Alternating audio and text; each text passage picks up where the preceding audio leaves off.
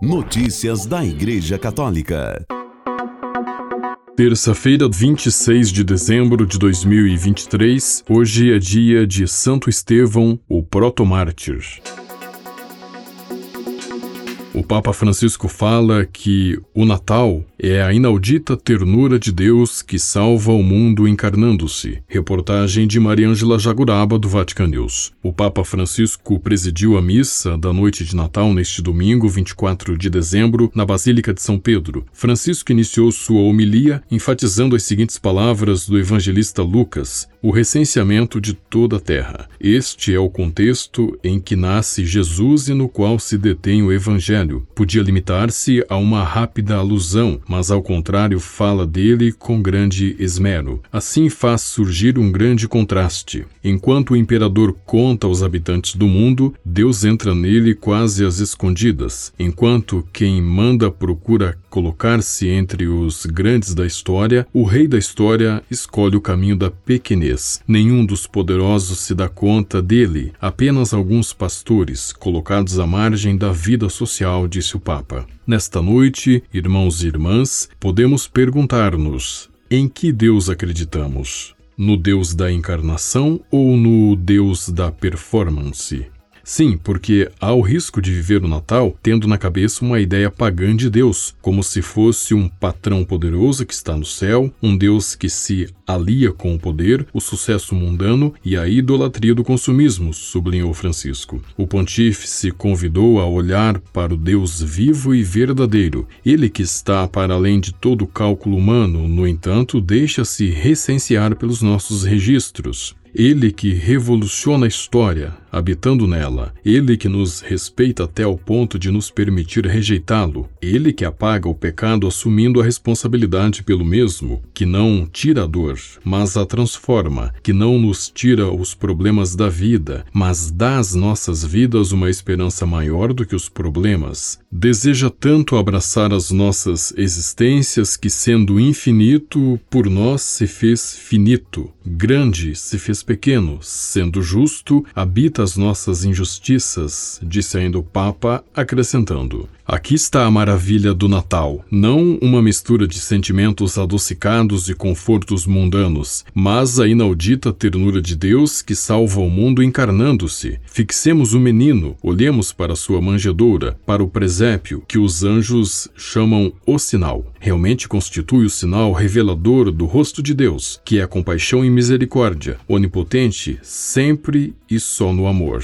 O pontífice convidou a nos deixarmos surpreender por ele ter se feito carne. Carne, uma palavra que evoca nossa fragilidade e que o Evangelho utiliza para nos dizer como Deus entrou profundamente na nossa condição humana. Irmão, irmã, para Deus, que mudou a história durante o recenseamento, tu não és um número, mas um rosto. O teu nome está escrito no seu coração, sublinhou o Papa. Como os pastores que deixaram seus rebanhos, deixa o recinto das tuas melancolias e abraça a ternura do Deus menino, sem máscaras nem couraças. Confia-lhe os teus cansaços, e ele cuidará de ti. Ele que se fez carne, espera não as tuas performances de sucesso mas o teu coração aberto e confiado, e nele descobrirás que és um filho amado de Deus, uma filha amada de Deus. Agora podes acreditar nisto, porque nesta noite o Senhor nasceu para iluminar a tua vida, e os olhos dele cintilam de amor por ti. Sim, Cristo não olha para os números, mas para os rostos. Contudo, quem é que olha para ele, por entre as inúmeras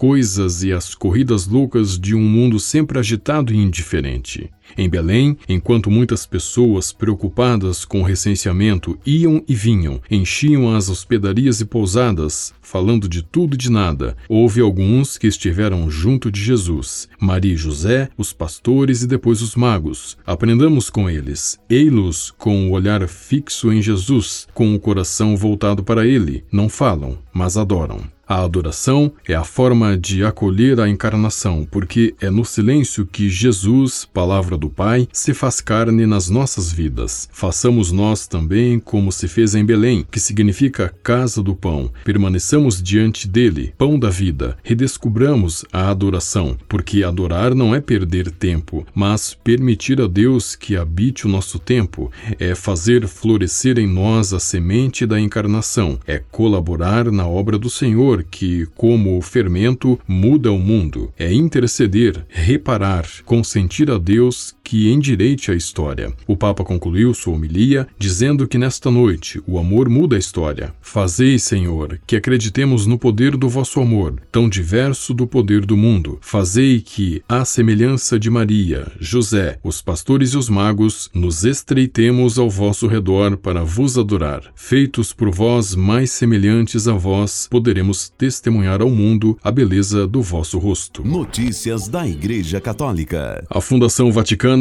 Joseph Ratzinger e a Livraria Editorial do Vaticano lançaram a primeira de uma coleção de mais de 30 homilias inéditas pronunciadas pelo Papa Bento XVI e que serão publicadas em 2024. As homilias, editadas pelo padre Federico Lombardi, ex-porta-voz da Santa Sé, são em italiano e abrangem grande parte, embora não a totalidade, dos ciclos litúrgicos festivos. Este não é um volume que se espera que forneça novidades exegéticas ou teológicas mas sim um alimento espiritual substancial em sintonia com o gênero homilético cultivado com cuidado e o profundo espírito sacerdotal por Joseph Ratzinger ao longo de sua vida, disse o de Castério para a Comunicação. O jornal dominical alemão Vet am Sonntag e L'Osservatore Romano publicaram nesta véspera de Natal um primeiro sermão inédito dedicado a São José e à espera do Natal, proferido durante as celebrações dominicais privadas na capela do mosteiro Mater Ecclesiae depois de sua renúncia ao papado. O sermão é do quarto domingo do Advento, ciclo litúrgico A, do dia 22 de dezembro de 2013, dedicado principalmente à figura de São José baseado no Evangelho do dia. O padre Lombardi Lombardi, em entrevista concedida ao Ved Amazon Tag, relata que entre estes sermões privados de Bento XVI foram gravados e transcritos pelas Memories Domini, as consagradas que o assistiam e posteriormente confiados à Livraria Editora Vaticana. O secretário do Papa Bento XVI, Dom Georg Genswein, já havia anunciado essas homilias e sua transcrição em diversas ocasiões, e o próprio Papa já havia falado sobre como as preparava durante a semana. Notícias da Igreja Igreja Católica. Ontem, solenidade do Natal, o Papa Francisco deu a tradicional bênção Urbi et Orbi à cidade de Roma e ao mundo e pronunciou sua mensagem da sacada central da Basílica de São Pedro, na qual pediu especialmente pelo fim das guerras em todo o mundo. A seguir, um trecho da mensagem. Queridos irmãos e irmãs, Feliz Natal! O olhar e o coração dos cristãos de todo o mundo estão voltados para Belém, lá onde nestes dias reinam a dor e o silêncio, ressoou o anúncio esperado há séculos séculos. Nasceu-vos um Salvador que é o Messias Senhor. Trata-se das palavras do anjo no céu de Belém, que são dirigidas também a nós. Enche-nos de confiança e esperança saber que o Senhor nasceu para nós, que a palavra eterna do Pai, o Deus infinito, fixou a sua morada entre nós, fez-se carne, veio habitar conosco. Esta é a notícia que muda o curso da história. Deste modo, dizer sim ao príncipe da paz significa dizer não à guerra, e isto com coragem, dizer não à guerra, a toda a guerra, a própria lógica da guerra, que é viagem sem destino, derrota sem vencedores, loucura indesculpável. Isto é a guerra, viagem sem destino, derrota sem vencedores, loucura indesculpável. Mas para dizer não à guerra é preciso dizer não às armas. Com efeito, se o homem cujo coração é instável e está ferido encontrar instrumentos de morte nas mãos, mais cedo ou mais tarde usá-los-á, e como se pode falar de paz se cresce a produção, a venda e o comércio das armas.